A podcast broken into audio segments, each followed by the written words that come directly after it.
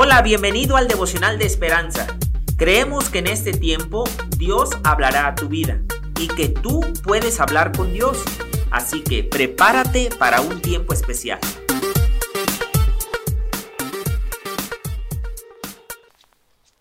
...13 de agosto... ...el escritor dice... ...Jesús disfrazado... ...hace poco mi hijo participó... ...en un simulacro de personas sin hogar...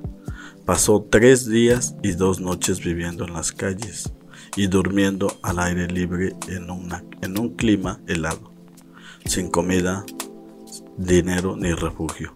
Dependía de la bondad de extraños para suplir sus necesidades básicas. Un día, lo único que comió fue un sándwich que le compró un hombre cuando lo oyó pedir pan en un restaurante.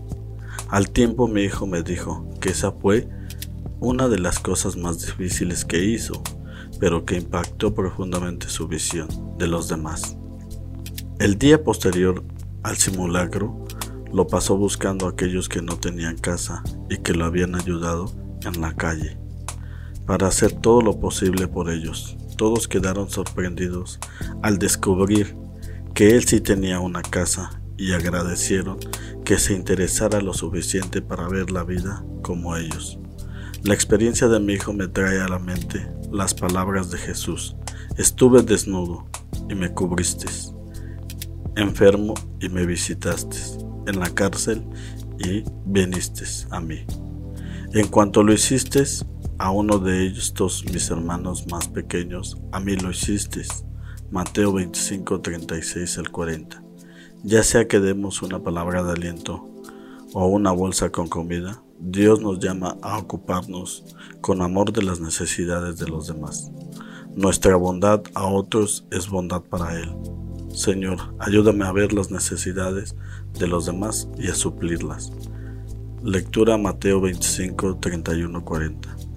Al Señor presta al que da al pobre y el bien que ha hecho se lo volverá a pagar. Este devocional nos enseña que hace mucho tiempo pude comprobar que se siente vivir en la calle con aquellos niños que no tienen ni pan ni dónde dormir. Y aprendemos muchas cosas y a valorar la vida. Y hoy en la actualidad puedo darle cuando yo puedo a aquellos niños de la calle un pan o algo para taparse. Dios, mi oración es que tú nos pongas a cada uno de nosotros el deseo de servir a aquellos que lo necesitan que son aquellas personas que desafortunadamente viven en la calle y no tienen nada que comer.